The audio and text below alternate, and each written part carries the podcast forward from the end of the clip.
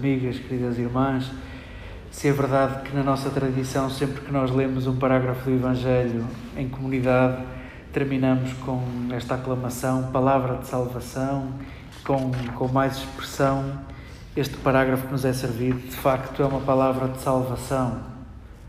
Jesus, neste, nesta meia dúzia de linhas que o evangelista Lucas nos serve, liberta-nos, liberta-nos de muito, liberta-nos de tanto.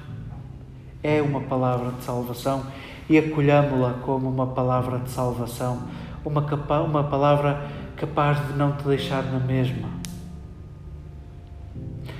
Nós andamos meses com entretidos com o Evangelho de Mateus e agora vamos andar uns tempos entretidos com o Evangelho de Lucas.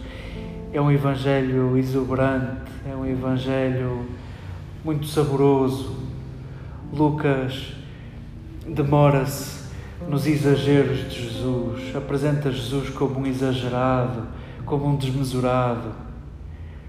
E se há sítio onde Lucas gosta de colocar Jesus nesse registro, é em casa e é à mesa. Sempre que Lucas nos diz Jesus entrou em casa, nós que somos leitores atentos, vamos preparar-nos, alguma coisa vai acontecer. Sempre que Jesus está à mesa, os nossos radares já estão atentos, vai acontecer alguma coisa. Não vai ficar tudo na mesma. É em casa e à mesa que Lucas escolhe como lugares para que Jesus acrescente novidade, para que Jesus diga aquilo que vem, para que Jesus diga o seu sonho. E este parágrafo confirma isso mesmo.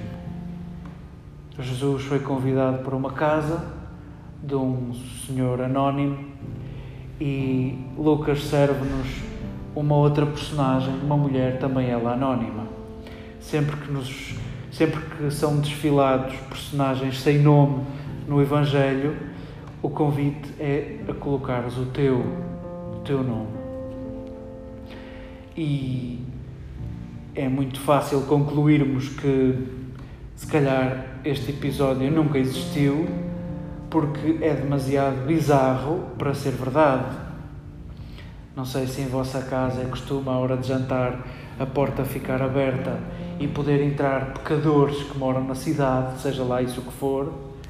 Na minha casa, infelizmente, não é assim. A porta fecha-se e de vez em quando há quem venha pedir comida, mas nunca tivemos essa ousadia de generosidade de convidarmos para se sentar à nossa mesa, até porque é a hora desencontrada da refeição.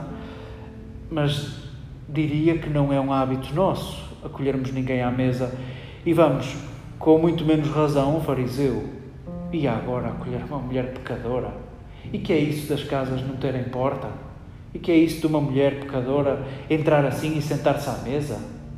Então, tanta solenidade no início do parágrafo a dizer que Jesus foi convidado e só assim ele entrou na casa daquele fariseu e de repente há uma mulher que está lá que não é convidada.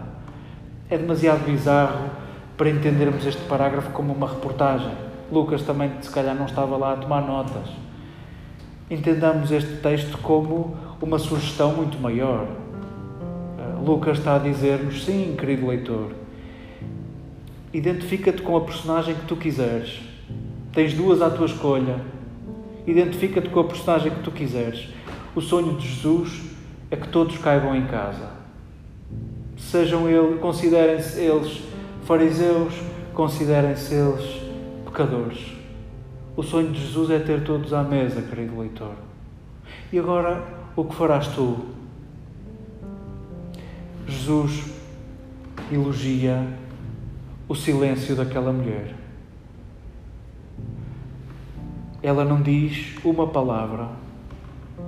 E já sabemos o texto de cor, carrega de mimos Jesus. Carrega de mimos. Ela é beijos, ela é lágrimas, ela é roçar de cabelos, ela é perfume. Enche Jesus de mimos. Toca Jesus como nós neste tempo já temos saudades de nos tocarmos uns aos outros. e Jesus elogia isso. E remata com uma frase que não é nova: A tua fé te salvou. E nós herdamos a palavra fé por via grega e por via latina, que são muito mais um discurso, são muito mais uma crença, são muito mais da ordem retirados do universo do comércio e da justiça, do direito. Jesus usa a palavra hebraica aman, que é retirada do contexto agrícola, que significa amarrar. Era o verbo aman que se utilizava para descrever o processo de amarrar a planta à estaca. É o teu laço que te salva, foram os teus laços que te salvaram. Se quiséssemos traduzir assim, de modo menos poético, foi o teu mimo que te salvou. Foi o mimo daquela mulher que a salvou.